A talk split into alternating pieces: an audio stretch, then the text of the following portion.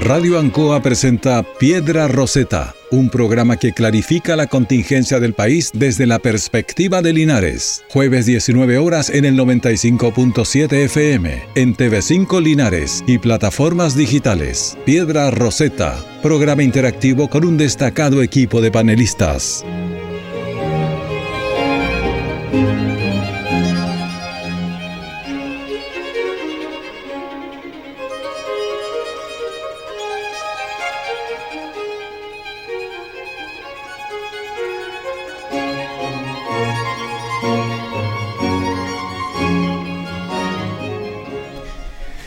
Muy buenas tardes, amigas y amigos de Radio Buena Nueva, Canal 5 de Linares.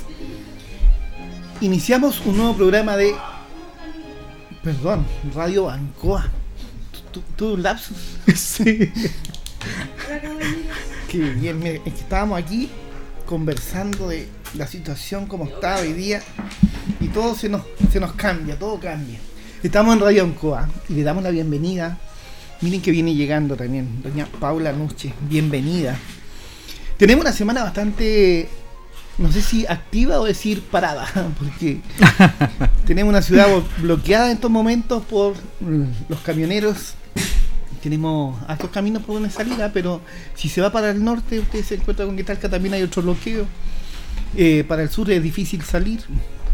Está complejo ya que nuestra salida de la isla solo permite salir hacia el norte. Entonces ahí es donde se nos hace sentido un poco a veces que necesitamos más acceso. Pero es una semana noticiosa en el sentido político que seguimos esperando muchas cosas, muchos anuncios, muchas paradas, muchos bloqueos de discursos. Eh, comenzó el mundial y nosotros no tenemos nada que ver con el mundial. Prácticamente nos sentimos ajenos. Y yo estoy triste y usted está triste. Démosle la bienvenida también, don Marcos Villagra, que está con nosotros hoy día. ¿Por qué está triste, don Marcos? Estoy triste, mira, yo eh, fui durante muchos años un gran hincha del fútbol. Seguía la gloriosa Universidad de Chile en sus campañas después de los 25 años, 94, 95. Y me gustaba mucho el estadio, sigo al Depo, cada vez que puedo al estadio, voy al estadio. Y y siento que este mundial está tan lejos. Los horarios de los partidos no, no cuadran con nuestras actividades, ¿no es cierto? Entonces, eh, claro, tiene. Y, ese y el mundial era un hito sumamente importante. Y, y hacíamos recuerdo de los distintos mundiales, cuáles eran las canciones, cuál era la simbología, todo lo que estaba. El álbum tenía una importancia muy relevante. Entonces, todas esas cosas que son súper interesantes en torno aparte de nuestra infancia, hoy día está intermediada por los mezquinos intereses de la FIFA. Así es. Paulita, buenas tardes, ¿cómo está? Muy buenas tardes, aquí contenta de estar con ustedes y tomándome un café. Paradójicamente, cuando uno toma café, el cuerpo se regula. Regular temperatura. Y eso hace que tengamos menos calor. Y yo tengo mucha calor, pero estoy muy contenta de estar con mis queridos amigos y colegas acá, viendo todo lo que está sucediendo. Creo que también las crisis son oportunidades y sin lugar a dudas debería estar dentro de prioridad tener otra salida eh, habilitada dentro de alguno de los accesos de Linares, pero que sea bastante eficiente, cosa que hoy día no tenemos y que se generan bastantes complicaciones. Creo que cada uno tiene derecho a manifestarse, a dar su opinión de manera democrática eh, pero sin lugar a dudas también no ponernos la venda del ojo y entender que muchas veces las presiones sociales se realizan con, eh, la, con las ganas, con la posibilidad de también generar eh, en este caso en el gobierno, algún tipo de acción inmediata que permita mejorar ciertas problemáticas. Y hoy día claramente tenemos un tema complejo con el alza de los combustibles, que tampoco ayuda a propósito del transporte de los alimentos, del textil, de muchas variables, que sabemos que casi todo se transporta de forma terrestre, pero también hay que ver cómo tratar de que esas manifestaciones no tengan una repercusión en el diario de las personas y que de hecho los tiene. Así que le envío un abrazo a un colega mío, Felipe Cortines, que iba a Parral, que estaba bastante estresado si es que iba a tener la ruta o no abierta para poder acceder. Sí, tenemos, en estos momentos tenemos un bloqueo. Hablemos de este, este paro de, camioneros. Eh, Marco tiene bastante información más que, que nosotros. Queremos saberlo todo. Está está en algo ligado a, ese sector. Hoy en día, ¿qué es lo que están pidiendo en sí? Bueno, una de las grandes demandas es por el alza en el precio del petróleo, que eso involucra un, alta, un, alto costo para ellos, que es uno de los costos directos que tienen en función eh, de los fletes, de los traslados. Eh, pero también hay otras garantías que se habían ofrecido hace tiempo atrás, que habíamos visto los famosos acuerdos, y que no, no se están cumpliendo según el gremio a nivel nacional. Y también podemos ver un gremio que no está totalmente unido, que no, no, no está al 100% eh, eh, cohesionado para, para, esta actividad. De repente se cae un gremio, se cae otro, no están agrupados en un gremio a nivel nacional concreto, hay un sector, otro sector. ¿Qué nos puedes ayudar, orientar un poco, Marcos, sobre esta situación de los camioneros hoy en día en nuestro país? Y que también, que es otro tema que de ahí vamos a ir viendo, eh, ¿qué hemos hecho en, estos últimos años también para no depender al 100% del transporte de camiones? Ah, Mira, el, en esta larga y angosta faja de tierra, eh, que se extiende por prácticamente más de 4.000 kilómetros, de, camino terrestre para hacer distintos tipos de, transporte. La realidad de los transportistas, al igual como nos ocurre en todos los sectores de la economía, es bastante diferenciado. Eh, tanto por tamaño, por las capacidades que tienen. Eh, hoy en día no solamente está por los factores propios que son el alza de precio de combustible, también hay temas asociados a la seguridad eh, del tránsito en carretera, y esto tiene un impacto directo, y esto no solamente tiene que ver para que los auditores, las auditoras puedan entender un poco, digamos, el, el fenómeno, no solamente tiene que ver con el fenómeno del delito que, que puede ocurrir en carretera, sino también en los lugares donde estaciona, en los lugares donde tienes que muchas veces reposar o donde tienes que hacer eh, la descarga de los productos y donde están siendo asaltados muchos camioneros, muchos transportistas. Entonces, claro, para una flota gigante, esta puede ser una situación como puntual, marginal, y eh, que se da también un fenómeno eh, respecto del transportista menor, que es muy difícil soportar una pérdida de esa naturaleza, pero además porque las compañías de seguro tampoco están generando seguro. Entonces, hoy en día el tema del riesgo se volvió a trasladar básicamente al transportista. Entonces la posibilidad de intermediar seguro, la posibilidad de generar algún apalancamiento, fundamentalmente de liquidez, para poder solventar los costos de transporte. Y si a eso uno lo va uniendo con que la cadena de pago está siendo más difícil, y a pesar de lo que se diga, el rubro del transporte tiene muy poca capacidad para incidir, si bien lo puede incidir respecto a la autoridad con un paro, pero respecto de sus clientes es muy difícil establecer pero precios es un sector privilegiado de alguna manera tributariamente. Tiene ciertos beneficios tributarios no es cierto sí de todas maneras. Y yo creo que ahí hay un tema. O sea porque acá nosotros eh, abarcamos y ahora lo veo desde el punto de vista de la política.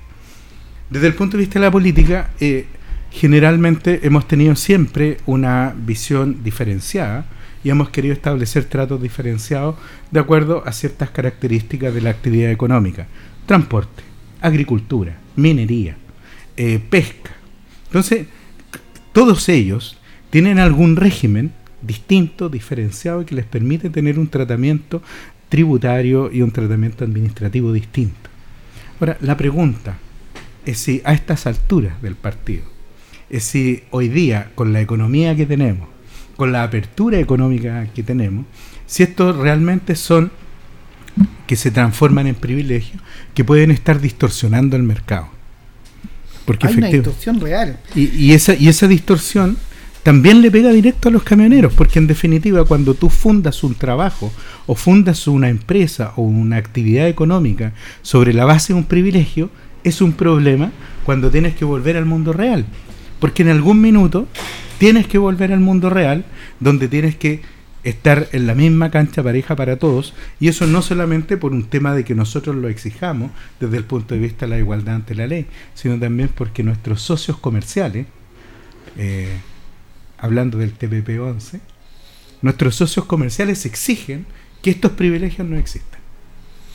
Hoy en día nos encontramos también con que en el rubro de los camiones tenemos eh, empresarios de decenas de camiones, de centenas de camiones y de miles de camiones. O sea, hay distintos niveles de empresariado pequeño, mediano y gran empresa en el mundo de, los camiones. Y es donde ahí mm, desconocemos si estos gremios al final, estas grandes empresas, son parte de los gremios o no son parte de los gremios, eh, en el sentido de que cuando una empresa, por ejemplo, tiene que negociar, negocia a un año, a dos años plazo, ¿no es cierto?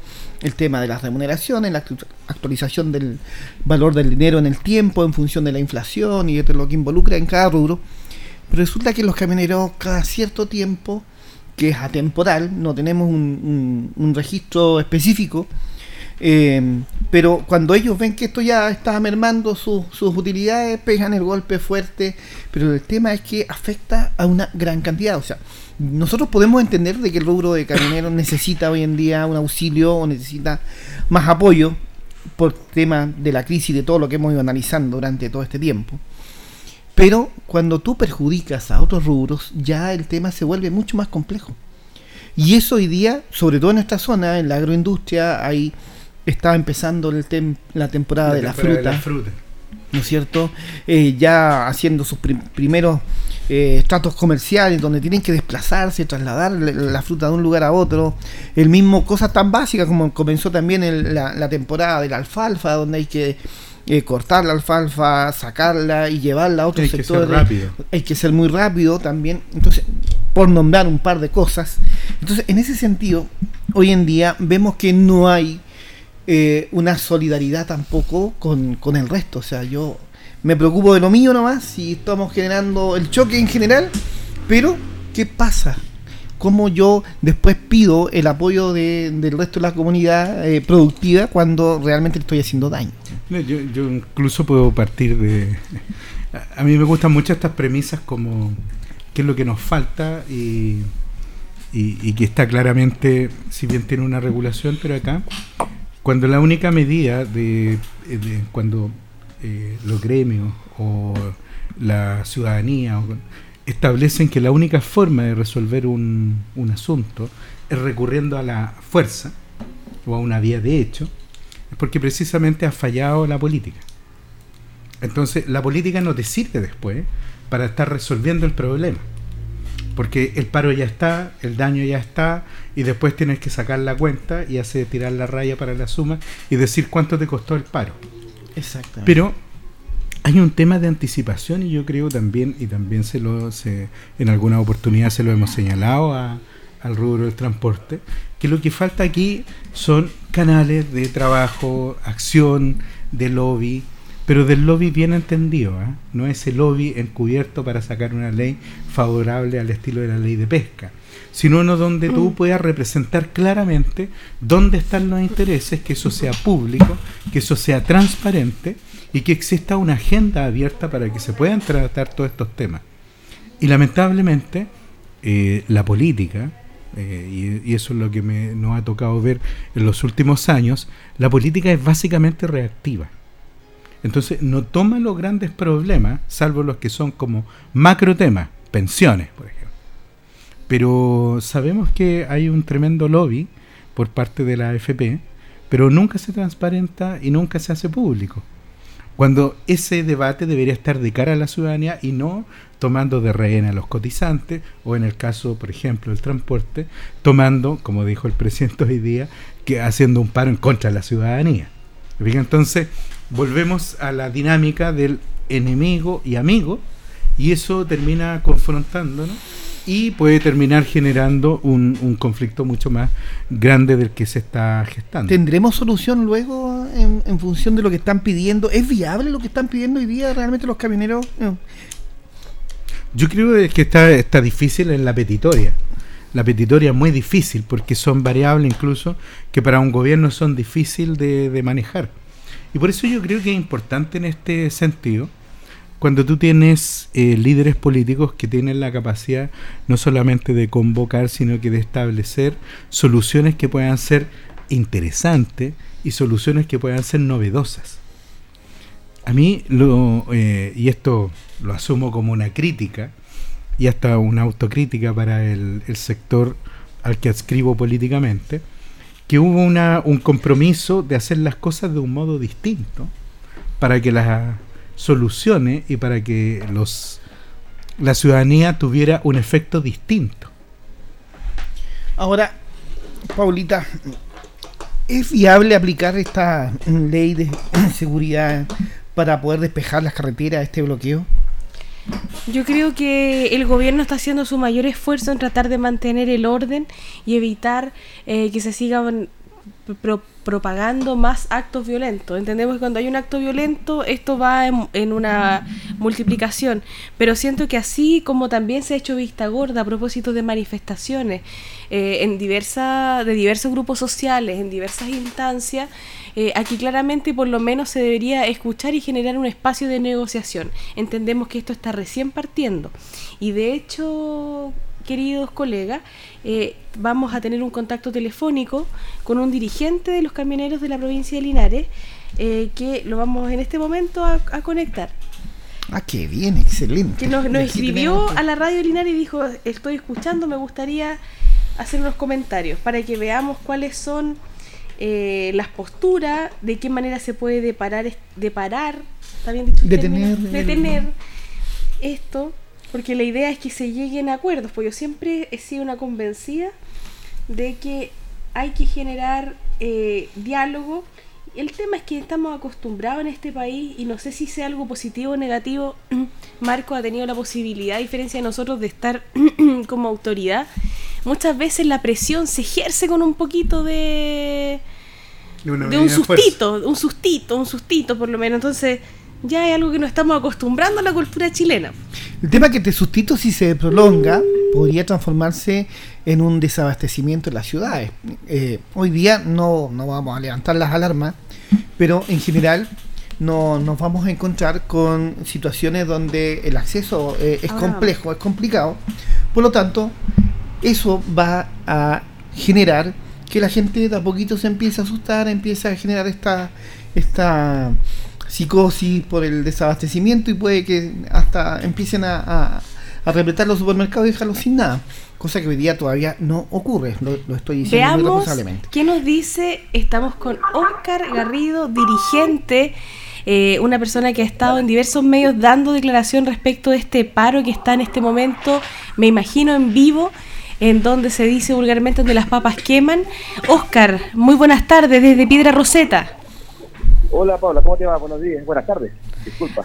Aquí contentos en este programa conversando de lo que está sucediendo, pero preocupados de, de esto que está sucediendo a propósito del paro que sabemos que está en gran parte de la provincia de Linares. Nos gustaría que nos contaras primero para nuestra audiencia a qué se debe este paro de los camioneros. Bueno, eh, gracias por el espacio, Paula. Y para informar a la comunidad, ya hemos de hacerlo por todos los medios, e, este paro, si bien es cierto, una manifestación, podemos decir que no, es de camioneros, porque en realidad estamos hablando como ciudadanos. Estamos movilizados como ciudadanos, más que como camioneros. Ocupamos nuestra herramienta de trabajo, sí, pero este paro, la movilización, es debido al tema de la, de la delincuencia y la violencia que se vive en el país y en las carreteras, lógicamente, porque muchos de nosotros a lo mejor conducen un camión o tenemos conductores que tienen su familia y que lógicamente les preocupa, y toda la, comunidad también pasa lo mismo. O sea, la delincuencia que sufre hoy día a diario las personas es de todos, no solamente los camioneros. Y el segundo punto, que son dos puntos los principales nuestros, es el alto precio de los combustibles, y no hablamos del diésel, hablamos de los combustibles lo cual para nosotros en el territorio pedimos una rebaja de un 35% en todos los combustibles y además de eso fijar el precio por un año. Esas son las dos demandas que tenemos nosotros como camioneros a nivel nacional. Oiga, eh, una consulta respecto a la representación de ustedes. ¿Cómo, cómo se organizan aquí? Eh, ¿Está representando a un gremio eh, provincial, comunal? ¿Cuántas son las agrupaciones acá en la zona? Mira, eh, las agrupaciones en realidad que hoy día están en la carretera, principalmente, son todos, en su mayoría, CNTC, que éramos representados por Sergio Pérez. Éramos representados, como te digo, porque dejó hace rato de ser representativo. Hoy día las demandas que tenemos y las personas que están llevando las negociaciones es una nueva federación que se formó en el norte de Chile, en Arica especialmente, donde el presidente se llama Cristian Sandoval, y nosotros en realidad eh, nos acogemos a ese tipo de petidores que son los mismos que nos aquejan nosotros, como ciudadanos y bueno, y también como, como usuarios del combustible, ¿te fijas?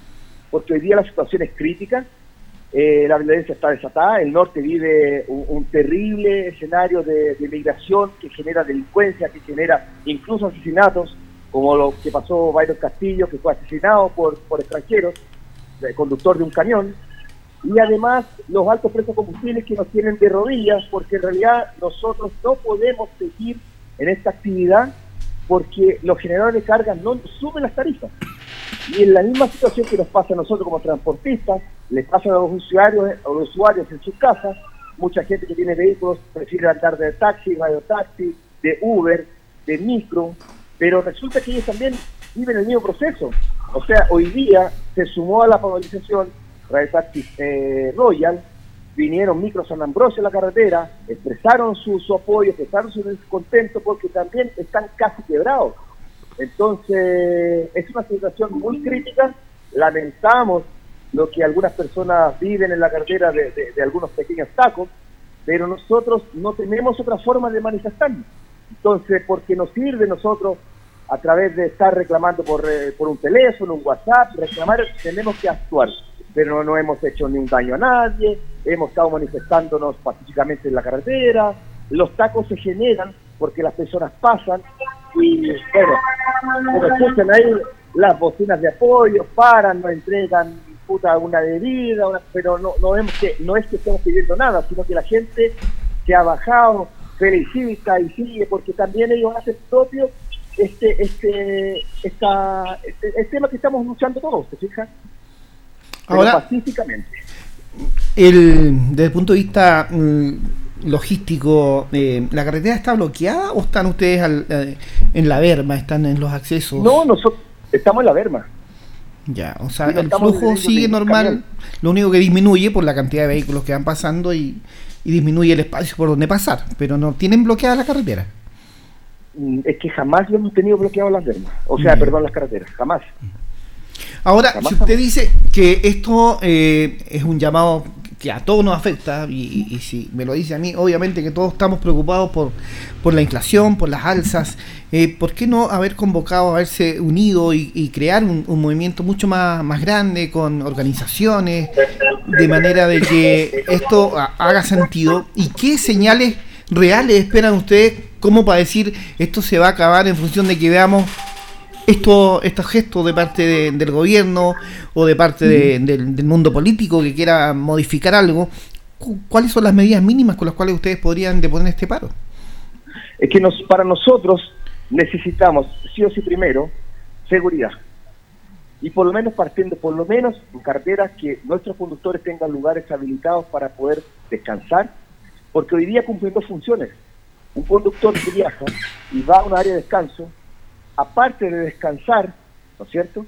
Él tiene que ser a veces nochero porque no puede dormir porque simplemente tiene que estar pendiente que no lo asalten o lo roben su camión. Correcto. Entonces no hay ningún lugar seguro en la carretera para poder descansar. Y el resto se sabe que eso es general también el tema de inseguridad. Y lo otro, nosotros para reponer esto tenemos que ver con nuestros propios ojos y ustedes también que los combustibles bajen en los servicios. Porque fíjense una cosa, no, el gobierno dice, no, yo les puedo a ustedes congelar por tres meses. Pero después de tres meses, ellos decían que podrían subir 36 pesos de una, o quizás bajar, pero lo más seguro es subir. Entonces, ¿cómo te vaya a superar esto? Y aparte, si estamos en verano, fíjate bien, la parafina está casi, mil, o se pasadito los 1.400 pesos. ¿Qué va a pasar cuando llegue el invierno? Con, lo, con este número que tenemos hoy, ¿cómo las personas que se calefaccionan sus casas con su estufa parafina van a conseguir comprar este vital combustible para su calefacción. Entonces, la ciudadanía tiene que entender que esto no es de camioneros. Esto es un tema de ciudadanos común y corriente que no podemos seguir más. La diferencia es que nosotros trabajamos con el combustible. Pero también mucha gente dice, ah, que tenemos privilegio, tenemos eh, descuento. Lo único que les contamos nosotros es el IVA, pero también lo estamos pagando por otro lado. Y además, el específico, hace un año y medio que no podemos descontar nada. Antiguamente había una posibilidad de esa, pero hoy día no hay porque tenemos dos tipos específicos, el fijo y el variable. Una, eh, muy buenas tardes, eh, habla Marco Yagra. Estoy, estoy acá al lado con, con Luis Urrutia, que es presidente de la Agrícola Central de Talca, y quizás ustedes también quieran hablar por ello, porque mucha gente dice que estamos no estamos dejando los camiones pasar con fruta, que tenemos... Y no es así. No sé si quieren hablar con él, está a mi lado, y pueden... Antes, antes, antes de dar paso, eh, quisiera hacerle una pregunta, habla Marco Villagra. Eh, hola Marco.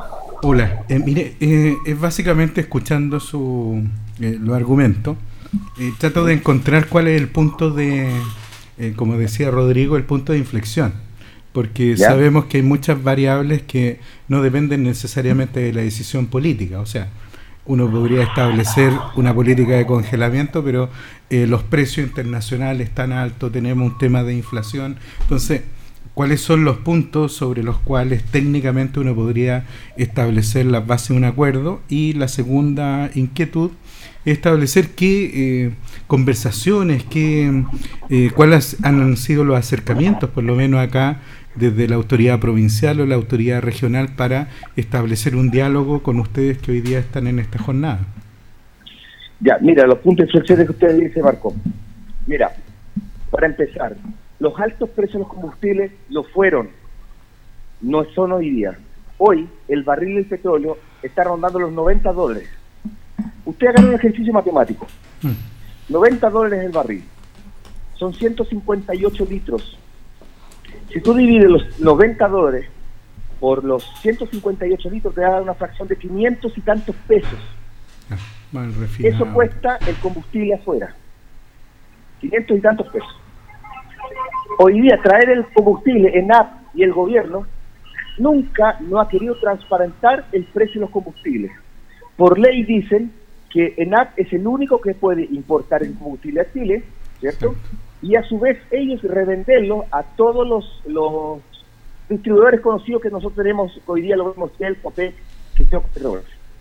Pero ellos traen... ¿Se nos perdió la señal? Se nos perdió la señal, estamos hablando con Oscar Garrido, dirigente de eh, dirigente ciudadano a propósito del paro que tenemos en la carretera respecto de transportista, pero que nos contaba también que habían diversos actores de la sociedad civil que estaban siendo parte de esta manifestación. En resumen, para usted que está en la casa en el 95.7, ¿qué es lo que piden? Primero que todo, generar condiciones de seguridad para las personas que cumplen labor de transportista y también áreas de descanso que les permitan cumplir su labor de, buena manera. Y una baja del 35% de los combustibles, no del diésel específicamente. ¿Es así, Rodrigo? En general, eh, en el fondo ustedes están, están pidiendo que el impuesto específico se elimine prácticamente. pero mira, déjame terminar. Como le decía, hay una nebulosa en app, no nos dice cómo ellos eh, tienen estos números. Pero lo que sí les digo, que ustedes entran a la página oficial de NAP y el primer trimestre de este año, el NAP tuvo una utilidad de 82,5 millones de dólares. Ustedes sacan la cuenta y vean hasta hoy día cuánto debe rondar las utilidades de NAP, siendo que nosotros tenemos un barril de petróleo a niveles normales. El dólar es alto, producto sí de un problema internacional, pero además de eso, de la inestabilidad política y del país hoy. Y además de eso, o sea, el gobierno tiene utilidades por ENAP sobre todos nosotros, sobre todos los ciudadanos. Tiene el específico completo para ellos, que son 3.200 millones de dólares, promedio. Y además el IVA, que ustedes mismos, cuando, igual que yo, cuando cargo combustible en mi vehículo, yo no recupero ese IVA. Por lo tanto, esto del negocio del combustible para el gobierno es el yo creo que se acerca mucho a los precios que gana por el cobre. Pero nosotros estamos pagando todo eso. Estamos pagando cerca de 600 pesos más o menos de impuestos en las bencinas, por ejemplo. Entonces, cuando nosotros vemos este descalabro de cosas, nosotros no tenemos condiciones. Ahora, el gobierno nos dice, ustedes hablen con sus generadores de carga para que les suba las tarifas. Está bien, nosotros podríamos hacerlo eso, pero si el costo de la vida hoy día está tan alto, si nosotros vamos a los generadores de carga y le hacemos un paro a ellos, a ellos directamente, quizás logremos, quizás no. Pero supongamos que logramos este, este aumento de tarifa. Ustedes saben y se pueden imaginar quién va a repercutir y quién va a pagar esta diferencia de precio en el transporte. ¿Quién lo va a pagar? El consumidor final porque las empresas grandes, los grandes generadores de carga del país, no dejan de perder y no dejan de ganar, perdón dicho. Entonces, ¿quién va a pagar el consumidor final? Es lo mismo que la consumición colectiva, taxi, radio taxi, eh, transporte escolar, minibuses, subieran, subieran el precio del pasaje a lo que debería ser hoy. ¿Quién va a reclamar? O sea, ¿quién va a pagar eso? Nadie. Ustedes saben que el costo de la vida hoy día en Chile es tremendamente alto, producto de la inflación, sí, pero nosotros no podemos aguantar más esta situación.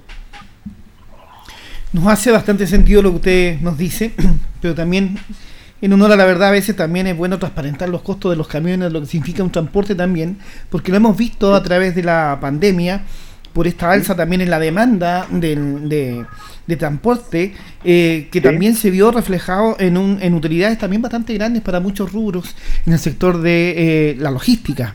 Entonces, de alguna manera, cuando nosotros nos vemos afectados y nos afecta el bolsillo directamente o nos afecta nuestras utilidades, estamos muy conscientes de que a nivel nacional el tema del petróleo es un tema porque importamos el 95 hasta el 99% de lo que consumimos en nuestro país. Entonces, en ese sentido, nosotros de alguna manera la inflación tenemos que hacerle media en, varias, en varios caminos. Una, desde el punto de vista de, la empresa que tiene que reducir sus márgenes de utilidad, ¿no es cierto? Y otro también desde el punto de vista nacional, que también tiene una logística y tiene un movimiento, eh, procesar el petróleo, tiene un costo. Ahora, estamos claros de que eh, estos impuestos específicos eh, partieron como una necesidad de apoyo hace hartos años atrás y se fueron quedando porque cuando los ingresos son permanentes y va creciendo el parque automotriz, va creciendo el mundo también del transporte, eh, se ve atractivo tener un ingreso fijo y que cada gobierno lo ha tenido en, en, todos sus periodos. En, ese sentido, nosotros reconocemos lo, lo, que ustedes nos dicen, pero de alguna manera, ¿cómo podemos presionar de manera de que eh, el mundo político, el Estado, el gobierno de turno, diga si realmente puede dejar de prescindir de este impuesto específico, hacia dónde va, hacia dónde se está ocupando hoy en día, de manera de que se transforme en una rebaja real en el tiempo y que sea permanente para que no digamos lo que ustedes mismos dicen, lo que le acaba de ofrecer el, gobierno, o sea, tres meses de congelamiento de precios, pero ¿de qué va a servir si en el tiempo vamos a volver y van a tener que recuperar ese, e, e, ese menor valor? Eh, ya como sea, como lo hace también cualquier emprendimiento, cualquier negocio cuando hace una oferta y luego nomás simplemente se la traspasa al consumidor final. Entonces, desde ese punto de vista, ¿no es mejor aunar esfuerzos, buscar eh, más gremios de manera que se sumen a esto y se pueda presionar por una solución real? Mira, yo te voy a responder lo siguiente. Primero, el impuesto específico, yo creo que es sabido de todos, que fue creado creo que el año 85, cuando fue el terremoto para mantención de carreteras. Correcto. Eso, eso, para eso fue creado el espacio específico. Después, así también sabemos todos, que las carreteras fueron concesionadas. Por lo tanto, el específico quedó ya no para mantención de carreteras, sino que para uso del gobierno. Hoy día nosotros pagamos peajes y, y tax, ¿cierto? Pero los peajes de la carretera más caros de cuando se iniciaron el cobro de los peajes cuando empezaron a construir las carreteras. Y es más, el, primero de enero, todos los peajes en Chile suben un 13%. O sea, para un camión va a llegar a 10 mil pesos cada peaje. Cuando usted me habla, por ejemplo, de, ser más eh, eficientes, nosotros las tarifas que tenemos, si usted quiere llevarlo al tema de transporte, utilidad y todo el tema, nosotros jamás hemos escondido las cosas. Pero mira, nosotros tenemos tarifas del tiempo de antes de la pandemia sin subir, cuando el combustible valía 600 pesos, 500 y tantos pesos. Hoy el combustible, o sea, el diésel, está 1.240, 1.250 pesos en otras ciudades. Linares tiene 1.211 y creo que subió un poquito más. Entonces nosotros se nos dobló el precio del combustible. Hoy día el combustible para nosotros, el diésel, representa un 65 a 70% de gasto, de, lo, del margen de, de lo que tú facturas. Sumado a eso tenemos un neumático, el año pasado nosotros pagamos de un camión, un neumático chino, 105 mil pesos, 110 mil pesos. Hoy día ese mismo neumático te vale 245 mil pesos. El tarro de aceite, el, balde de aceite que antes valía 40 mil pesos, ya vale 90 mil pesos. Entonces, cuando, y, te digo una cosa, yo trabajo en Sodimac hace 19 años con mi empresa. En este último periodo han subido apenas un 8% y mis costos han aumentado un 45%. ¿Cómo lo hacemos? para que la ciudadanía diga, ya, hablen de paro camionero, porque es súper fácil decir los camioneros, pero lo que dije al comienzo que estos somos ciudadanos, pero llévalo al plano camionero. Hoy día los, estamos trabajando a pérdida. Hay muchos dueños de camión que no tiene solución, no tiene forma. Él manejando su camión le quedan 500 mil pesos. Se revienta un neumático y una pana del camión se terminó su historia como camionero. No tiene condiciones ¿Se fijan? Entonces hay que entender las posturas. Si nosotros endurecemos el tema para subir las tarifas, todos ustedes y yo también vamos a pagar más por todo y se nos va a encarecer todo más, ¿cierto? Y ya los, los, los, los sueldos no alcanzan para nada. Entonces van a decir después, hay que subir los sueldos. Y ustedes saben si ese otro emprendedor, como dice usted, tiene posibilidad de seguir pagando más. Entonces hay muchas cosas que detrás, hoy día es súper fácil a veces criticar, pero no entender. Hoy un camión hoy un camión paga una cuota de casi 3.800.000 pesos. Hay que tener cuatro camiones pagados para pagar uno. Pero aún así no da. Vamos a tener un gran desempleo porque hay muchos dueños de transportistas de camión, de taxi. Los conductores de taxi ya no les es rentable trabajar y manejar un taxi. Las micros San Ambrosio quizá el, el día de mañana van a quebrar y no van a tener más. Entonces va a venir otro y va a hacer lo mismo. Entonces, esto no es un tema tan sencillo y tan agradable para nosotros en la carretera hace tres, cuatro días. Estamos día y noche aquí. ¿Me fija? Pero estamos peleando y luchando por algo que es para todos, ni siquiera es para nosotros. Y eso tienen que tener claro.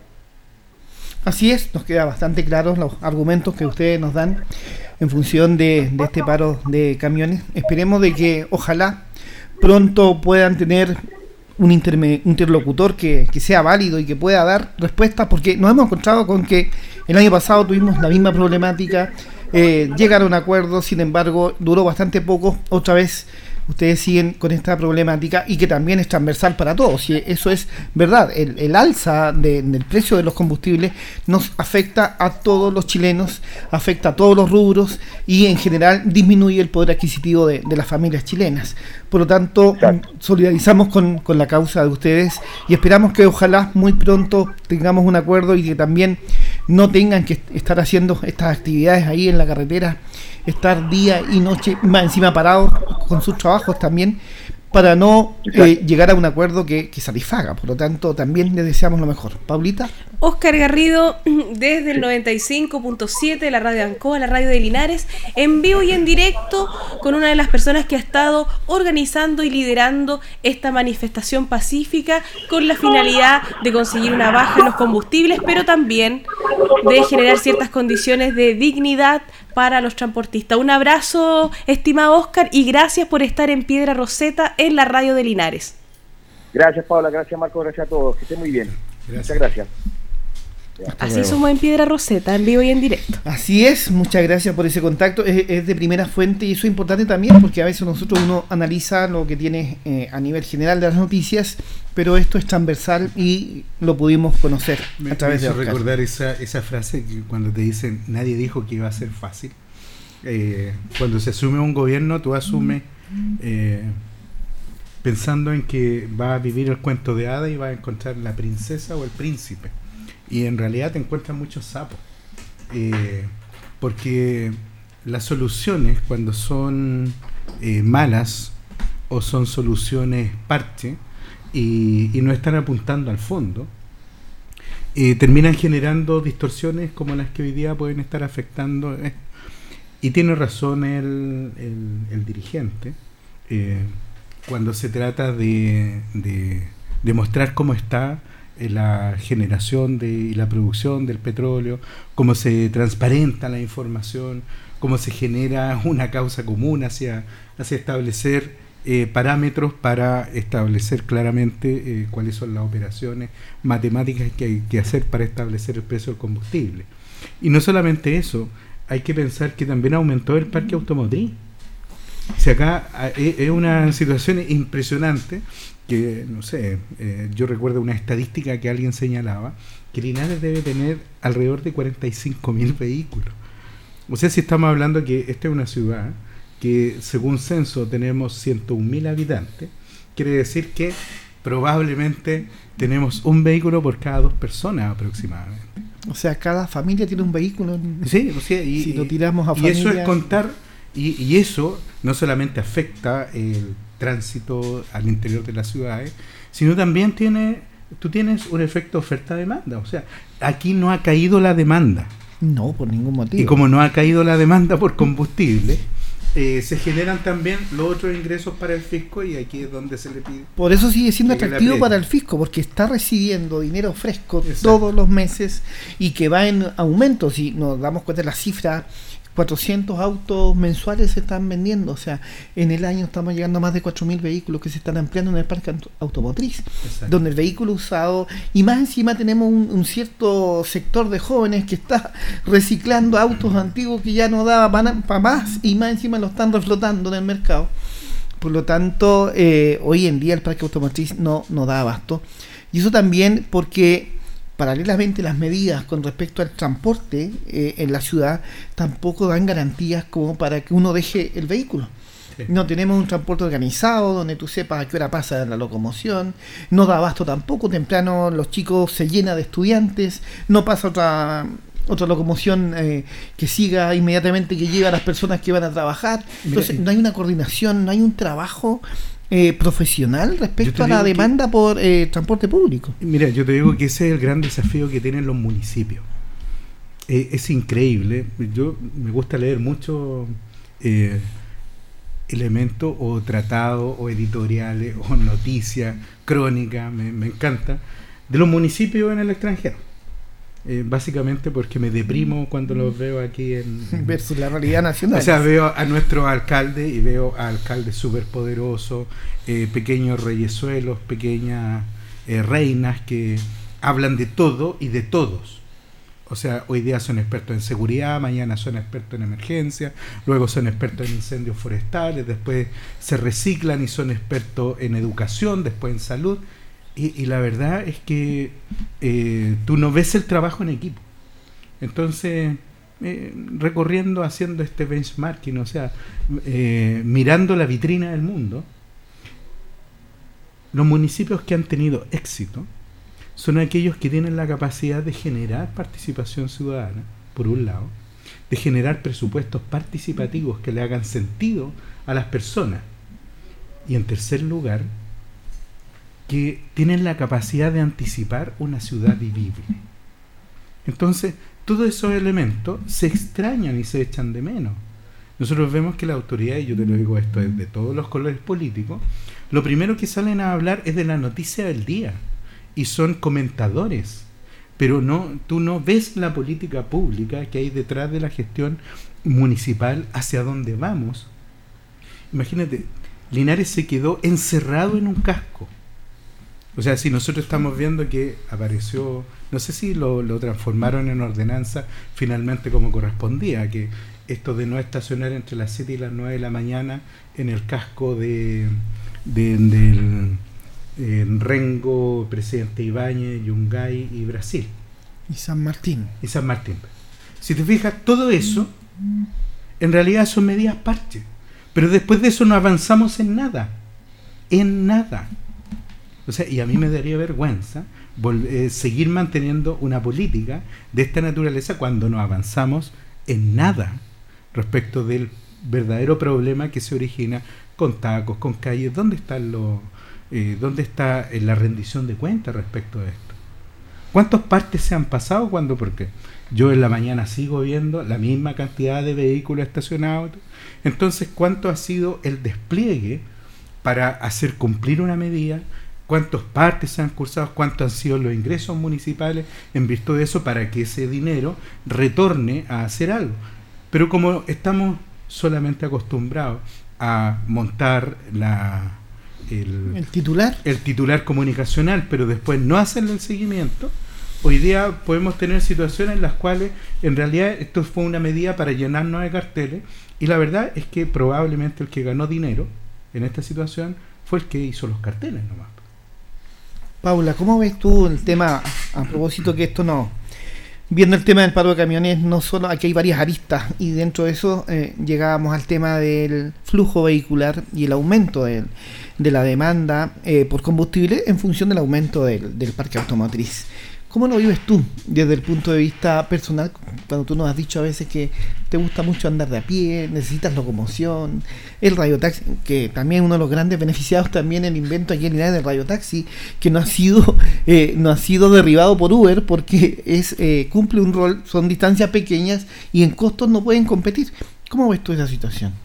Bueno, soy una persona que mayoritariamente se mueve caminando en la comuna Linares. Yo tengo auto, pero no tengo mi licencia de conducir, no me he dado el tiempo de tenerla y creo, respeto profundamente la ley y por lo mismo trato de no manejar sin tener dicho instrumento, sobre todo en una época en donde vemos que hay distintos accidentes de tránsito.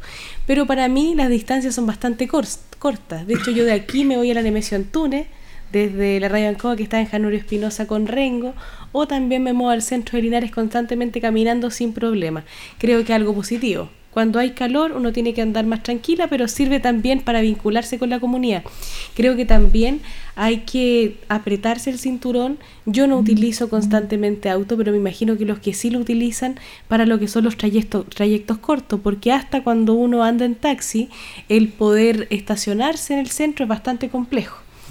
Por otra parte, eh, si me lo permiten, quiero hacer mención de algo que pasó el fin de semana y que fue espectacular y que yo creo que es la antesala para que se nos viene el próximo fin de semana, mezclando los temas. Este fin de semana eh, fue la fiesta del vino en San Javier, que fue majestuosa, magnífica, catas gratuitas guiadas, vinos deliciosos, eh, actos culturales, pintura, gastronomía, realmente fantástico y felicitaciones al municipio de San Javier. ¿Y por qué hago mención? Porque desde una de las viñas eh, participantes nos están escuchando y nos mandaron un audio que seguramente vamos a ver si en unos minutos lo podemos compartir, un audio de un minuto, contando su experiencia, dado que es de acá, de la zona nuestra y también yo tengo entendido que la próxima semana se nos viene la fiesta de la michelada. Y creo que es importante en Piedra Roseta también recalcar esto porque primero levantamos la economía local y por otra parte generamos identidad propia. ¿Qué sabes tú de esa fiesta de la michelada? Me cambió el tema, salió ahí, nos faltó la evaluación de la de la locomoción colectiva, pero bien. Como la parlamentaria, los parlamentarios. hablando de impuestos y saben hablar de constitución. Pero muy bien. Eh, pero yo agregaría otro evento más importante también de, que viene esta, este fin de semana. La próxima semana también el tema de la fiesta de la primavera. Que a las 8.10 tenemos un eh, contacto. Es el, es el sábado. Y que también eh, yo en lo personal he visto muchos...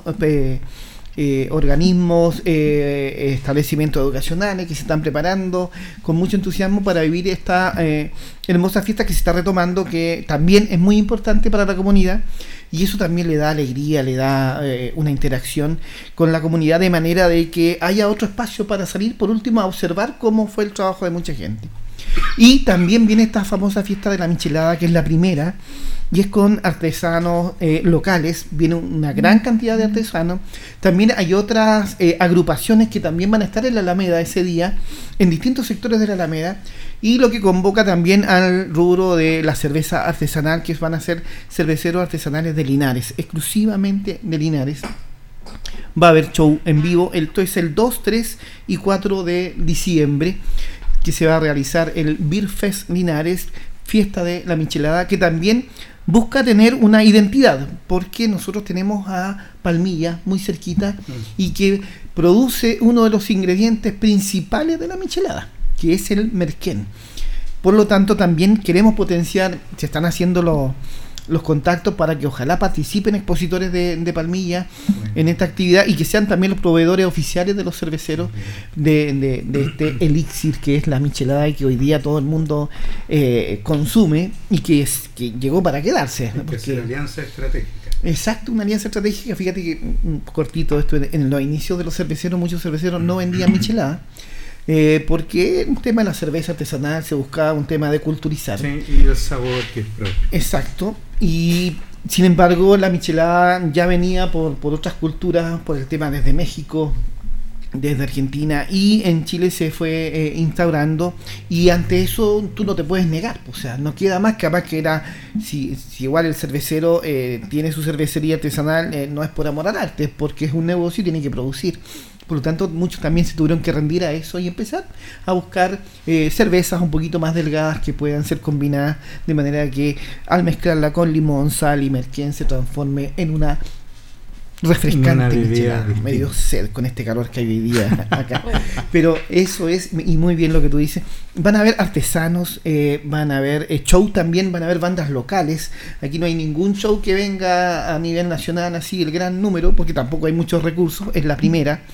Pero vamos a tratar de eh, compatibilizar todo esto con bandas locales que participen. Si hay bandas que les gustaría mostrarse, grupos nuevos que están empezando, por favor, eh, que se comuniquen a través de Instagram de la agrupación de cerveceros de Linares. Los ¿Cómo es el Instagram? Para buscarlo, a ver. agrupación de cerveceros de Linares. Y eh, es un Instagram nuevo, tiene poquitos seguidores, por lo tanto es importante que ayuden a, a- a fomentar.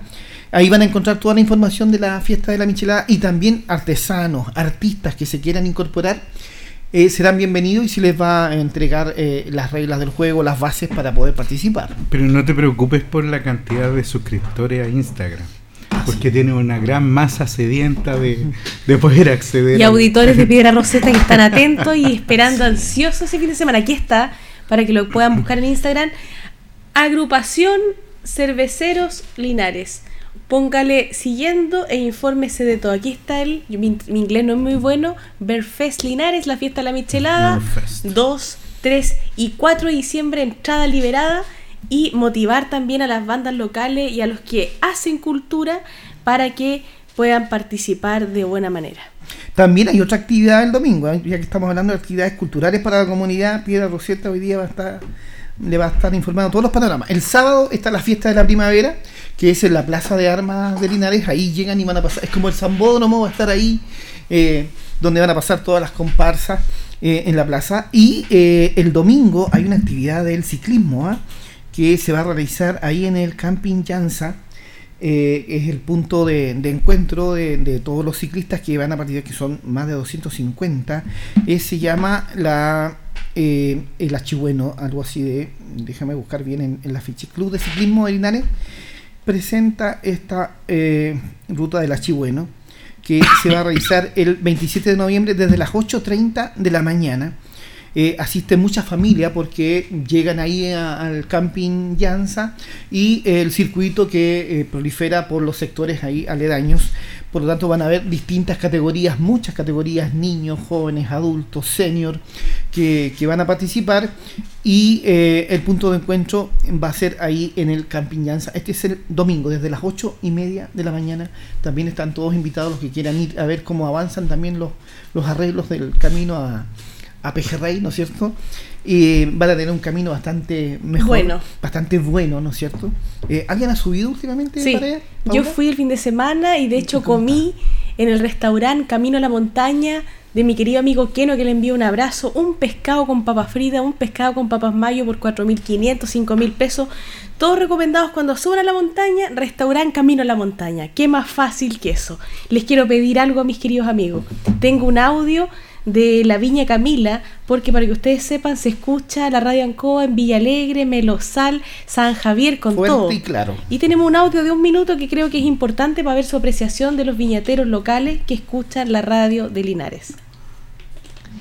Hola, muy buenas tardes. Por acá le habla Eugenio Muñoz. Eh, yo pertenezco a la comuna de San Javier, localidad Melosal. Integro eh, un hermoso emprendimiento que se llama Viña Camilas. Ya eh, nosotros nos encargamos de elaborar y producir eh, vinos 100% artesanales y de origen natural.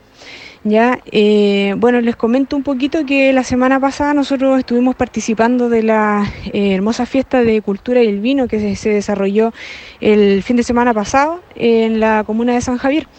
Eh, si mal no recuerdo, ha sido segunda o tercera vez que nosotros participamos en este evento, el cual nos ha ayudado mucho a promover eh, nuestra, nuestra viña, nuestro emprendimiento, nuestros vinos, que eh, este tipo de ferias para nosotros es muy importante para poder promocionar y difundir.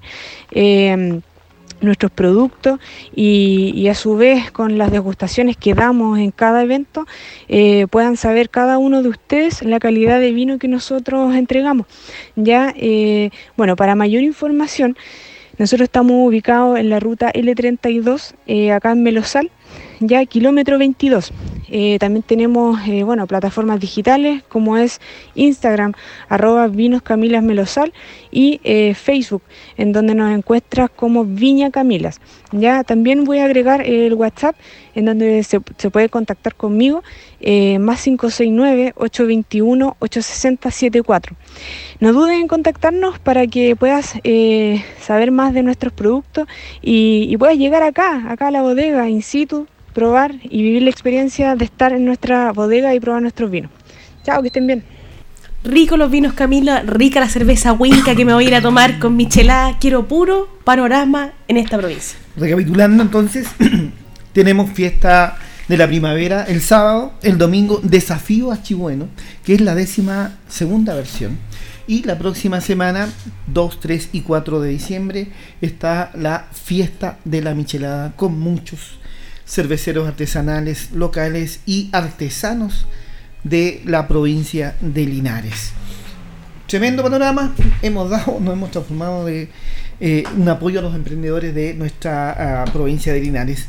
Así que eh, los dejamos a todos invitados y felicitar también a quienes participaron de la Viña Camila de la fiesta del vino en San Javier y que ojalá nuestra fiesta de la michelada también se transforme en algo permanente en el tiempo para dar mayor identidad. Y que vengan de Villa Alegre, San Javier de Hierbabuena, todos bienvenidos a la fiesta michelada del Linares. La gente que nos escucha desde afuera está cordialmente invitada a todas estas actividades. Ya es momento de, la pausa, nos vamos a ir al al intermedio que corresponde a esta hora para luego volver y retomar la actualidad política nacional porque también tenemos hartas cosas que hablar en la convención constitucional.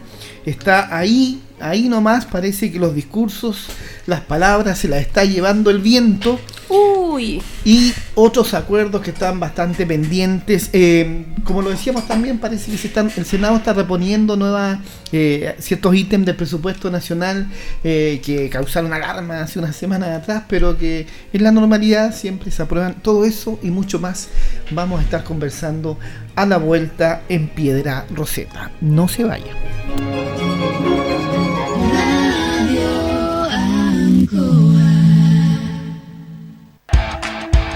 Ruta 2000. Muévete rápido, cómodo y seguro. Muévete con la calidad de Ruta 2000, la flota más grande de la región. Súbete a un Ruta 2000, la mejor opción. Rapidez, seguridad, cordialidad. Ruta 2000. Llámanos al 73 2 21 2000. 73 222 2000, 73 222 2001, 73 233 0911. Prefiera Ruta 2000. Ruta 2000. Elígenos porque simplemente somos los mejores. Crisis económica internacional ha provocado alzas en el mercado de los cereales y de otros ¿Otra vez subió el pan? ¿Hasta cuándo? La inflación afecta a todos los hogares, sobre todo al hogar de Cristo. Y nosotros no podemos recortar la alimentación, el transporte o la calefacción a aquellos que más lo necesitan. Por eso, necesitamos tu donación para que todos con esperanza construyamos un país más digno y justo. Dona en www.hogardecristo.cl.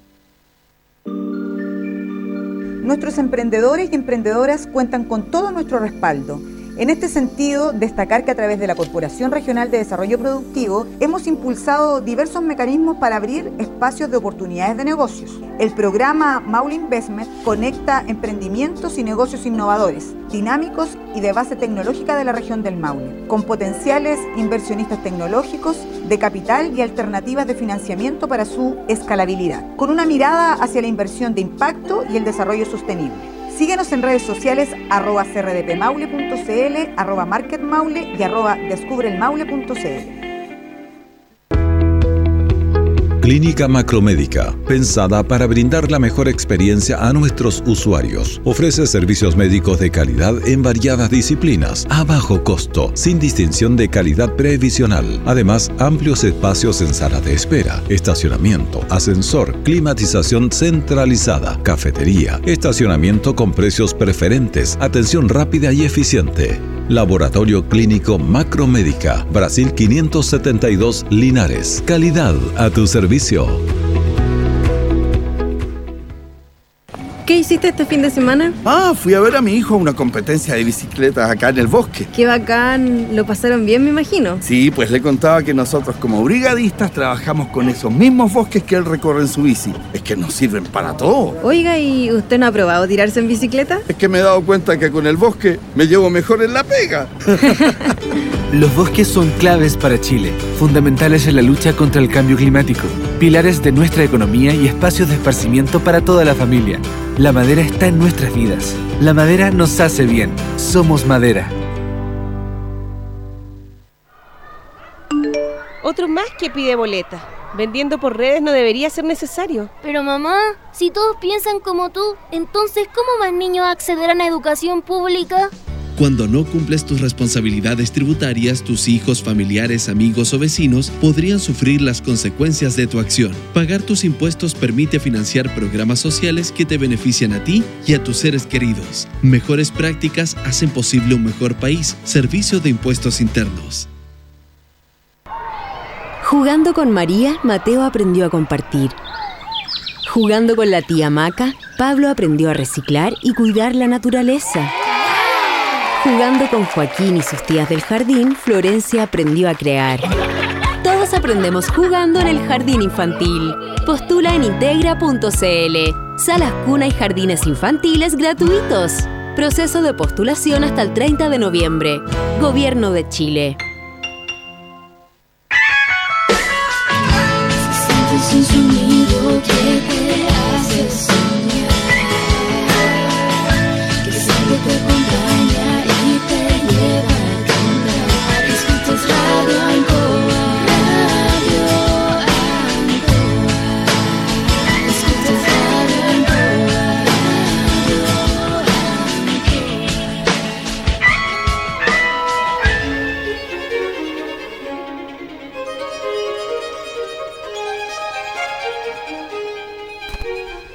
Estamos de vuelta en Piedra Roseta, en esta tarde bien animada, bien acalorada, con altas noticias, con altos eventos, con altas actividades, sobre todo en nuestra provincia de Linares. Y hace unos minutitos también estábamos dando los panoramas para el fin de semana y la fiesta de la primavera se toma este sábado, la ciudad de Linares. Y tenemos en vivo y en directo a uno de los coordinadores principales de esta actividad, John Sancho, desde Dideco de la Municipalidad de Linares. Hola John, ¿cómo estás? Hola Carlos, buenas tardes, buenas tardes Paula. Así es, este día sábado 26 de noviembre de las 6 de la tarde, todos los auditores de, Radio Asco y su programa en especial invitados a disfrutar de la fiesta de la primavera. Cuéntanos cuánta es la participación que tienen ustedes contemplada en cuanto a organizaciones, quiénes van a participar, eh, ¿hay alguna temática en especial? Mira, en, relación a la participación, una noticia súper positiva para nosotros, eh, con gratas sorpresas, se inscribieron cerca de 40 agrupaciones. Nosotros tenemos dos, dos líneas de participación, una que es la, la educacional, que son los, los establecimientos educacionales, tanto municipales como particulares y particulares subvencionados, y también las organizaciones civiles. Son 40 carros alegóricos, 40, 40 comparsas que van a estar participando este día sábado 26 eh, de noviembre. Parten en nuestra plaza de armas desde las 6 de la tarde donde invitamos a todo el público que nos está viendo, los adultos mayores, a los niños, a la familia en general, y luego eh, siguen el recorrido desde Independencia por Cayo hacia la Alameda de nuestra ciudad, donde vamos a estar eh, con un show con juegos inflables, pinta carita, van a estar los hermanos Zabaleta, viene H. Bahía. Eh, H. Bahía de mis tiempos, de los que tenemos 30 años. H. Bahía para, para los que somos jóvenes, no tan jóvenes. Eh, y tuvimos un cambio último minuto que hoy en la tarde nos avisaron porque teníamos confirmado a Jordan y tú, pero tuvo un problema eh, de último momento, así que se cambia por Tommy Rey. Ah, así mejor. que este día sábado viene la pachanga con todo a, a nuestra Alameda desde las ocho y media. Parte a las 6 de la tarde en nuestra Plaza de Armas con el desfile de los carros alegóricos, todo un carnaval con los participantes. Luego nos vamos a la Alameda alrededor de las ocho y media de la tarde, donde tenemos la premiación de los reyes y la reina de la, de la fiesta de la primavera, premiación de las comparsas, ¿no es cierto?, los carros alegóricos, y luego partimos con un show para más pequeñitos, luego los hermanos Zabaleta, H. Bahía, y cerramos con la sonora de Tommy Rey. ¿Qué mejor? ¿A qué altura de la Alameda va a ser el, el espectáculo, el escenario principal? El escenario va a estar ubicado frente al Liceo Valentín Letelier, ¿no es cierto? Ahí en Valentín Letelier con calle Lautaro va a estar ubicado el escenario. Vamos a tener baños habilitados en el gimnasio del Liceo Valentín Letelier. Van a estar habilitados los baños de la Casa de la Cultura. Vamos a tener dispensadores de agua porque sabemos que las altas temperaturas ya están eh, en, en este mes de noviembre, nos están sofocando. Así que para la tranquilidad de nuestro adulto mayor y de los participantes en general, vamos a tener eh, dispensadores de agua, entrega de agua, vamos a tener dos puntos de estaciones de enfermería también, uno en la plaza, otro en la Alameda, y equipos de seguridad para que sea una fiesta agradable, familiar, otra hora como se celebraba en los años 80, 70 esta fiesta de la primavera, que no es tan solo una celebración, no es tan solo una actividad municipal, sino que es una instancia para que comparta a la familia. Esto que tanto nos hace falta, los puntos de encuentro entre los niños, los padres, los adultos mayores, es el, el trabajo que nos hemos propuesto, que nos ha pedido nuestro alcalde junto al Consejo Municipal, y estamos realizando también con, con nuestra amiga Paula Noche ahí en Diego, que está eh, entrega cuerpo y alma todos los días ahí porque salgan las cosas bien, así que ahí estamos poniéndole nombre para que este día sábado sea un éxito nuestra fiesta de la primavera. Así es. Y una consulta más respecto, en las bases ah, había incentivos para primeros, segundos lugares. ¿Eso va a ser una premiación en el mismo día? ¿Cómo es el criterio? ¿Cómo van a evaluar a, a las distintas organizaciones? Mire, más que una competencia, nosotros hablamos de participación porque lo que buscamos en esto es reconocer el tremendo trabajo que hacen los establecimientos educacionales y las organizaciones, las organizaciones civiles en sí. Es por eso que eh, estos dos años de pandemia y en general en el día a día las organizaciones civiles, los clubes deportivos, las juntas de vecinos son los primeros que están apoyando a los vecinos. Es por eso que quisimos entregar un premio, y no al carro más ostentoso, al más pomposo, sino que al trabajo, al- a la participación ciudadana, a quienes se miraron en, en- en- en elaborar sus trajes, en decorar su carro. Y el- los premios están por una temática que es la línea de participación de los establecimientos educacionales. Para el primer lugar, 3 millones de pesos. Segundo lugar, 2 millones de pesos. Y tercer lugar, 1 millón de pesos. Y para las organizaciones civiles, lo mismo. Primer lugar, 3 millones de pesos. Segundo lugar, 2 millones de pesos. Y tercer lugar, 1 millón de pesos. Harta en general, son Excelente. 12 millones de pesos a repartir para quienes participen en nuestra fiesta de la primavera. Qué bien. ¿Y a libre disposición para los establecimientos educacionales el premio? Sí, con, con gratas sorpresas, son muy motivados los establecimientos educacionales. Yo me saco el sombrero y quienes nos vayan, yo los dejo cordialmente invitados este día sábado y a quienes nos están escuchando, que vayan a nuestra plaza de armas de las 6 de la tarde, van a ver cómo nuestros establecimientos educacionales, cómo las familias, los adultos mayores, se han motivado las organizaciones civiles en participar.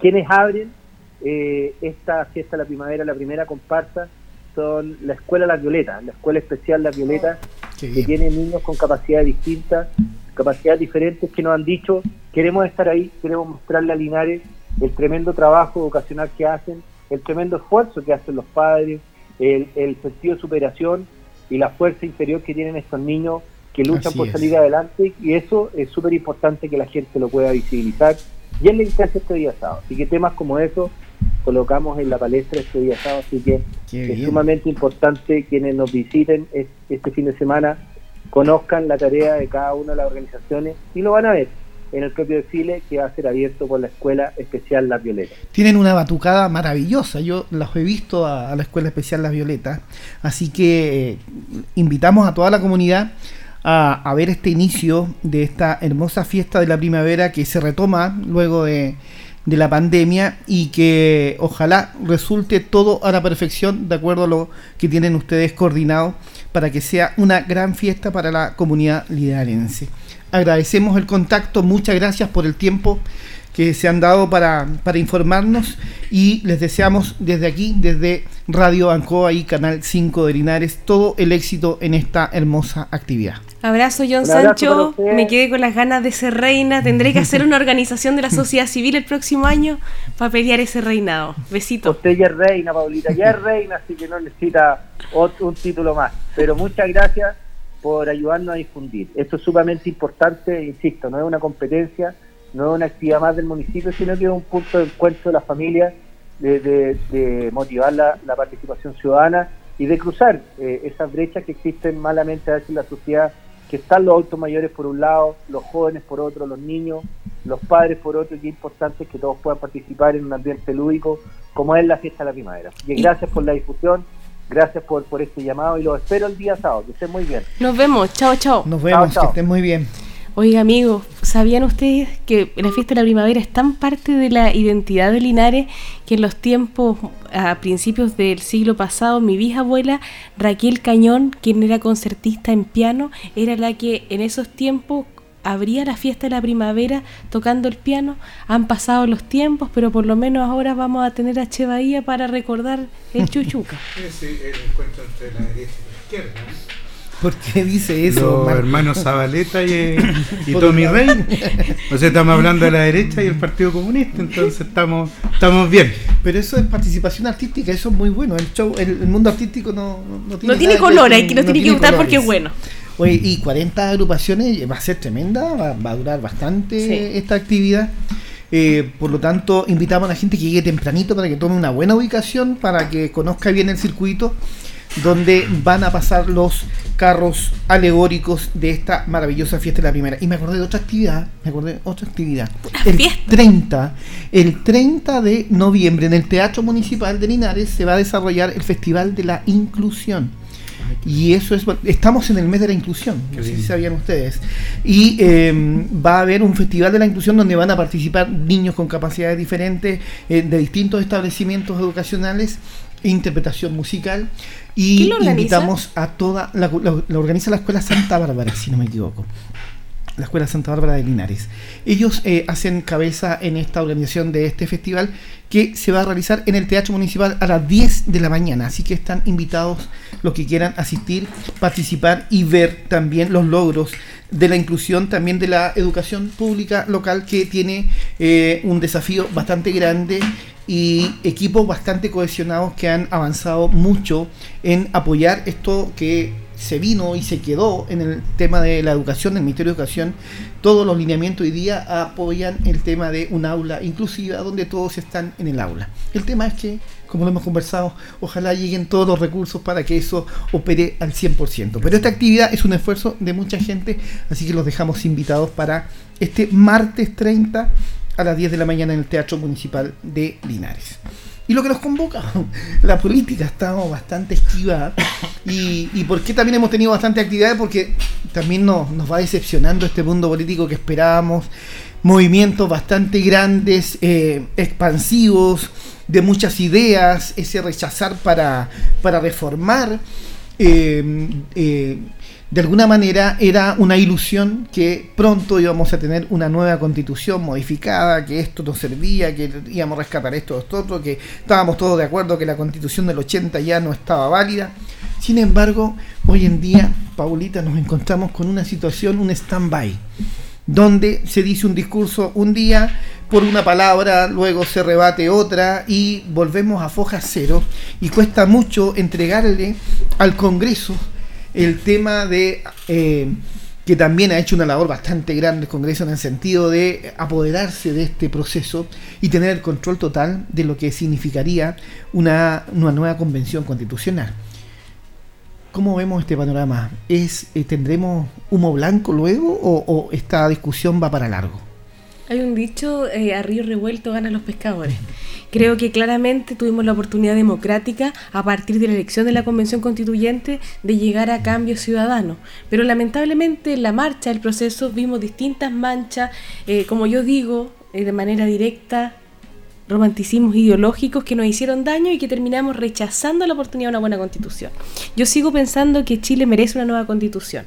Esto a título personal, bajo mi responsabilidad total, si yo tuviera la posibilidad de tomar una decisión, a mí me gustaría mucho tener eh, un proceso constituyente democrático nuevamente, eso sí siempre fundamentado en el conocimiento y previo eh, trabajo eh, de entender cuáles son las ideas y los mínimos comunes que se van a plantear. Se nos viene la elección de alcaldes, concejales, el año 2024 yo había pensado que quizás hubiera sido una fecha prudente y también poco onerosa en comparación a un proceso constituyente totalmente nuevo, eh, haber acoplado esas elecciones y haber generado quizás un proceso constituyente basado en determinar eh, nuevamente actores que tuvieran un poco más de calificación y con ciertos requisitos para poder redactar eh, la constitución. ¿Estás de acuerdo con lo que está proponiendo Amarillos en el sentido de crear un consejo designado por el Congreso para redactar la nueva constitución? Yo creo que los consejos eh, no soy muy amiga de los consejos ni las comisiones. En lo personal me gusta y prefiero, esto a, forma personal, eh, todo lo que tiene que ver con elegir democráticamente un órgano para que tenga legitimidad. Siento que claramente este consejo, si es que se realizara de esa manera, sería importante para poder generar las reformas importantes que tenemos ciertos acuerdos nacionales en diversos sectores políticos. Pero eso no obstante, siento que debería darse un proceso democrático, quizás no hoy día, porque hoy día la prioridad es mantener la seguridad de nuestro país y preocuparnos de mantener esta recesión que se nos viene, en realidad que la tenemos en la punta de las narices. Pero creo que sin lugar a dudas eh, un proceso legítimamente democrático y óptimo, dada la mala experiencia que tuvimos, debería ser el norte, no sé si este año o el próximo, pero sí en un periodo de tiempo prudente. Y para mí hubiera sido muy óptimo que en las elecciones municipales hubiéramos tenido la posibilidad de elegir a una persona que tuviera las competencias. Siempre se critica tanto y se criticó cuando yo dije que yo pensaba que los constituyentes debían haber tenido un mínimo requisito, por ejemplo, ser abogados.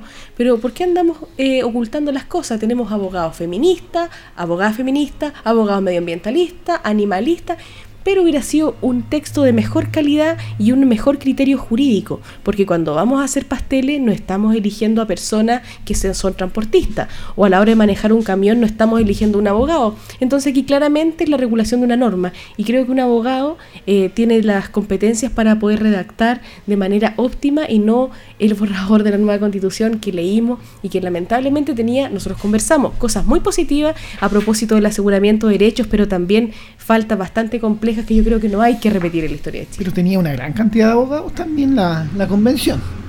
Pero faltó más. Funcionó. Pero estaban los que estaban. Don Marco, el señor Telier salió a deslegitimizar la opción de que el Congreso designe a estos redactores de la Constitución.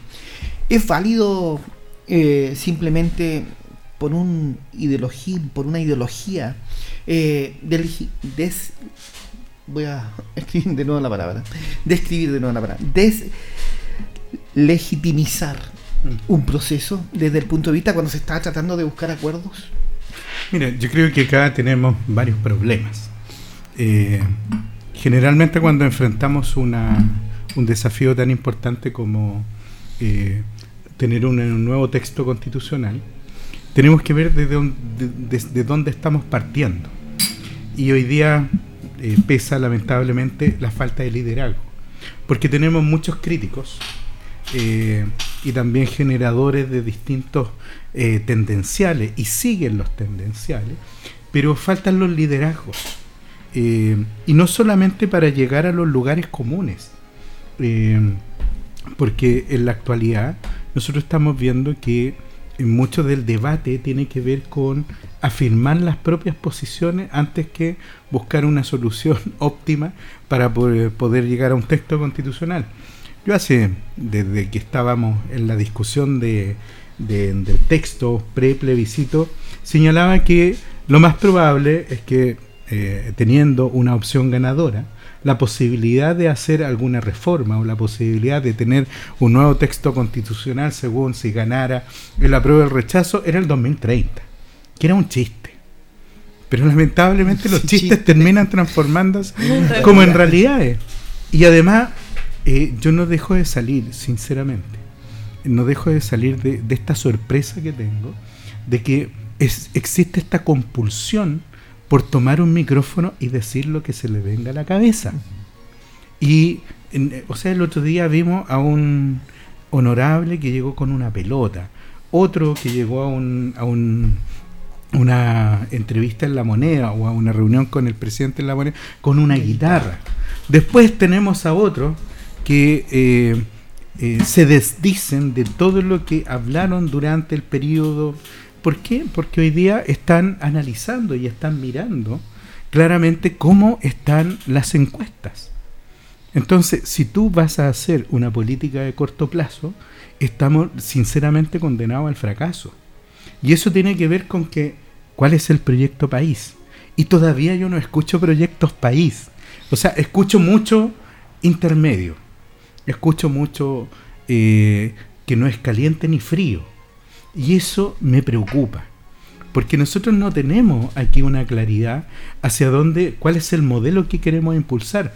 Veo que por un lado se está hablando, por ejemplo, de abrir eh, Chile nuevamente a los acuerdos comerciales, que necesitamos tener mayor inclusión en el mundo, que cómo se nos ocurre desechar o estar entrampando el TP11 y 20.000 cosas más. Y cuando se plantea el discurso de la industrialización, otro problema. Entonces, yo creo que la ausencia y la falta de liderazgo es un grave problema que nosotros tenemos en la actualidad y eso no se da simplemente porque tú eh, quieras poner los temas, sino necesariamente porque dónde está claramente la señal o la identidad política. Y ahí es donde nos falta, porque nos, nos preocupamos tanto en golpear las identidades políticas que en definitiva no sabemos con quién estamos hablando.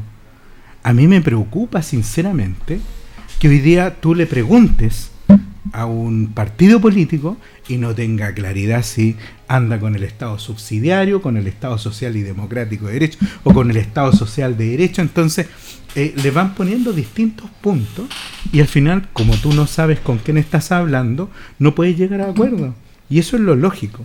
Como que se le perdieron los apuntes. O sea, lo tenía escrito acá, lo tenía en este papel, lo tenía aquí. Si nosotros vimos que, vimos que existían las mesas, las mesas originales, después las mesas paralelas, las, mesas convexas y otras tantas cosas, eh, eh, que al final tú decías, bueno, ¿a quién estamos sentando a hablar? Y terminó hasta Pancho Malo hablando. Y terminó dándole cátedra a un diputado de la República diciendo que er-, era imposible dialogar con una persona que perdiera las casillas. Eh, entonces tenemos, tenemos graves problemas si estamos enfrentando así la discusión. Bueno, vamos a, a interrumpir un poco, que tenemos un llamado también desde... ¿Lo tenemos ya? Saludamos a nuestro alcalde Mario Mesa, que nos está llamando en vivo y en directo. Muy buenas tardes, ¿cómo está? Rodrigo, buenas tardes. Tanto tiempo. Estimado, ¿cómo le ha ido? Bien, y tú, un saludo a Paula Nuche, a mi amiga personal Paulita Nuche, a ti Rodrigo, y a Marquito Villagra, que tuve el privilegio de compartir cuando fue gobernador provincial, yo alcalde, en el primer periodo le tengo un profundo afecto a él y a sus padres, que son unos tremendos líderes con vocación de servicio público en el sector de Fontana con Chacabuco. Hasta me invitaste. Muchas gracias. Cuéntenos, ¿a qué se debe este, este grato llamado? Quiero aprovechar la oportunidad primero de felicitarlo a ustedes. Ojalá que tenga la oportunidad de estar algún día en Piedra Roseta, donde se conversa del humano a lo divino, entiendo, desde distintas miradas, pero quiero aprovechar la, la oportunidad de extender una invitación este día sábado 26 de noviembre. Tenemos la fiesta de la primavera, contar de las 18 horas. Más de 80 carros alegóricos, comparsa, música, juntas de vecinos urbanas rurales, estudiantes y alumnos de establecimientos municipales, particulares subvencionados, clubes deportivos, vamos a participar en una nueva edición de la fiesta de la primavera después de dos más dos, de dos años de, de suspensión producto de la pandemia y aprovechar la oportunidad entonces de extender la invitación para que todas las personas amantes de esta fiesta de antaño que tenía Linares podamos volver a vivir una nueva edición. Vamos a tener además, culminando la fiesta de la primavera, eso de las 20 horas, 20, 30 horas, un show musical tremendo en lo que es la Alameda de nuestra ciudad. Vamos a estar con Tommy Rey, con H. Bahía, los hermanos Zabaleta y finalmente eh, un show infantil. Así es que la invitación la extendemos con mucho cariño a todos los auditores de Radio Ancoa de este programa Piedra Roseta. ¿El circuito finalmente cuál es? ¿Es por calle Manuel Rodríguez hacia la Alameda? Por calle Manuel Rodríguez hacia la Alameda, pero vamos a utilizar toda la extensión de calle Independencia, desde calle Brasil, donde se van a comenzar a apostar los carros alegóricos. Ah, desde ahí parten entonces. Desde, ahí vamos a partir por calle Brasil, por toda la extensión de calle Independencia, dando vuelta la plaza y finalmente después para culminar en la Alameda. O sea, van a subir como en contra del tránsito por, por Independencia. Así, así O sea, tal bajar, cual. perdón, bajar. Y, a- y también yo aprovecho la oportunidad porque esta actividad la vamos a tener el día sábado, pero además el día domingo Deportes Linares recibe la copa como el nuevo flamante campeón del fútbol profesional, sube a la segunda profesional, al fútbol profesional, al de verdad, al que depende la, la NFP. Entonces tenemos una linda actividad en el estadio, con nominaciones tanto de la cancha, de las graderías, caseta de comunicadores, a la barra, va a estar el Consejo Municipal, va a haber un show de líder, las chicas tanto el Colegio de la Providencia, el Borá y el Colegio de Concepción, que ganaron el reciente fin de semana un torneo nacional representando a la ciudad. Sí, vamos a hacer una, una, una linda puesta en escena, también con un partido preliminar, eso a las 17 horas, el fiscal de Calle Rengo va a estar, más de 6.000 personas esperamos, eh, y después vamos a culminar con un show, eh, vamos a montar un escenario gigante en la Plaza de Armas, en, en la intersección de calle Manuel Rodríguez, esquina Kurmoller, con Santo Pecado y Revolución Somoza sobre el escenario. Es bueno ese. Qué bien. Ese grupo bueno. No Fin teníamos de semana de la información de ese panorama. Qué bueno que nos llamó para informarle a la comunidad. O sea, vamos a tener un fin de semana bastante eh, activo culturalmente y deportivamente.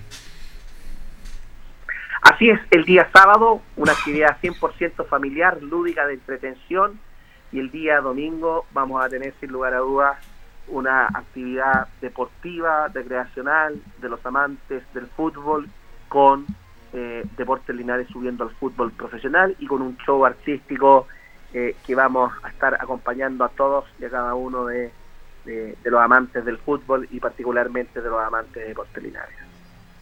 Excelente. Agradecemos el contacto. Eh, eh, invitamos a toda la comunidad, a- sobre todo a los auditores de Radio Ancoa y de Canal 5 de Linares. Eh, gracias por el tiempo para, para poder eh, darnos estas actividades que involucra también una gran participación de la ciudadanía y que ojalá lo disfruten, lo aprovechen porque es un esfuerzo también grande desde el punto de vista de- del municipio, con personal, con apoyo, con seguridad. Así que la invitación es para este sábado y este domingo donde la familia linarense va a poder disfrutar de un tremendo espectáculo. Paulita, ¿querés? Muchas gracias, alcalde Mario Mesa, un abrazo. Y estamos en el 95.7 Piedra Roseta en vivo y en directo para toda la provincia informando de los panoramas y también soñando con un mejor país. Gracias, Paulita. Muchas, muchas gracias. Que esté muy bien, alcalde. Cuídese.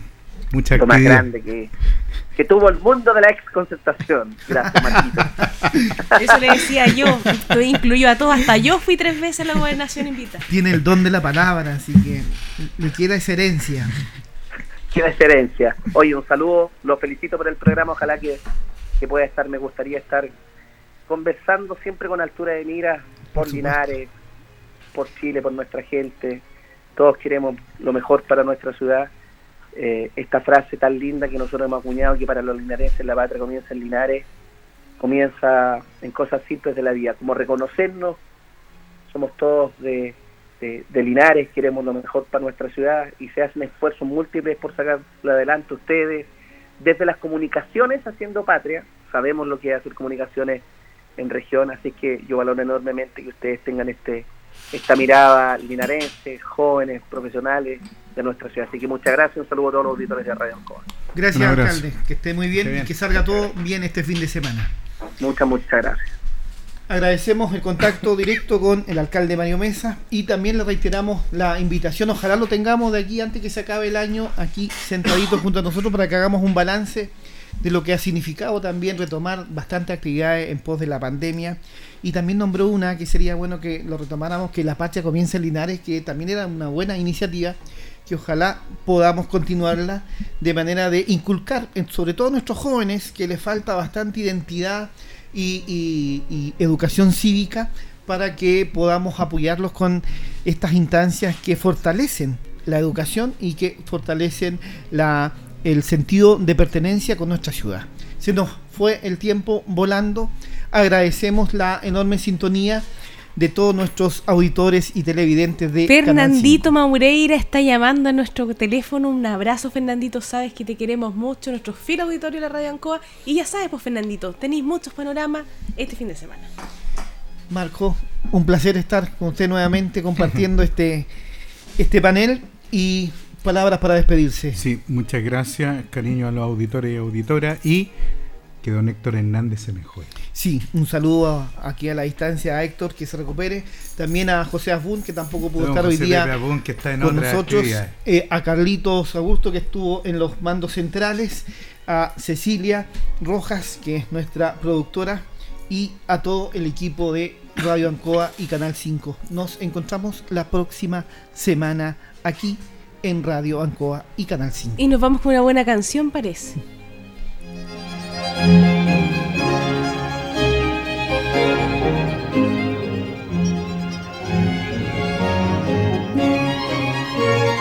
Radio Ancoa presentó Piedra Roseta, análisis de la actualidad y la importancia de conocer el nuevo orden. Informarse es vital.